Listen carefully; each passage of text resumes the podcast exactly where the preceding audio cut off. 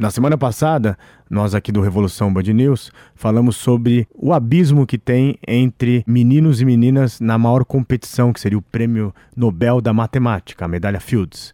Porém, a Letícia vai nos contar como duas mulheres, mãe e filha, estão revolucionando uma área da medicina. Vocês estão vendo, né? O Gil me passou lição de casa, eu estudei direitinho, então ele falou explica você aí para os ouvintes.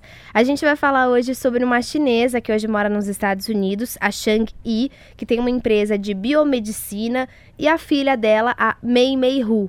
E a Mei Mei Hu conta que a mãe dela dedicou toda a vida dela, os pais dela, né, dedicaram toda a vida deles para essa empresa. Ela sempre rejeitou a ideia de trabalhar com a mãe dela e começou a trabalhar numa consultoria gigantesca. Ela era muito bem sucedida, mas ela começou a perceber que a mãe dela estava tendo umas dificuldades em manter a empresa e ela resolveu ajudar. E ela percebeu que o maior sucesso, o maior potencial da empresa da mãe dela era na área de imunologia. A Shang já tinha desenvolvido outros testes pioneiros de HIV, de hepatite C, mas ela está desenvolvendo vacinas para doenças crônicas. Uma delas é a vacina do Alzheimer. Para você ter uma ideia, mais de 150 medicamentos né, já foram abandonados no meio da sua pesquisa anti-Alzheimer, mas parece que ela está conseguindo, na fase de teste, ter resultados fabulosos. Pois é, ela está conseguindo testes muito positivos. Essa vacina foi primeiro testada em pequenos mamíferos, em macacos, e aí depois eles passaram passaram agora em janeiro de 2019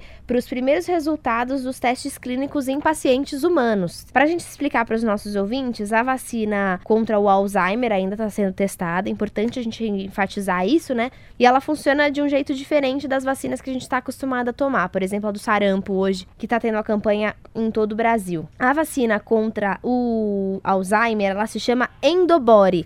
Ela prepara o seu sistema imunológico para lidar com esse mau funcionamento do seu próprio corpo, né? Porque as doenças como o sarampo, como tantas outras, como gripe, dengue, elas vêm de fora. Então, a gente vai esperar os resultados, ver se em breve elas vão conseguir colocar essa vacina no mercado, se ela der certo, né, Gil? Se você quiser saber mais sobre a evolução do combate ao Alzheimer, vai lá no nosso site bandnewsfm.com.br e clica na coluna Revolução.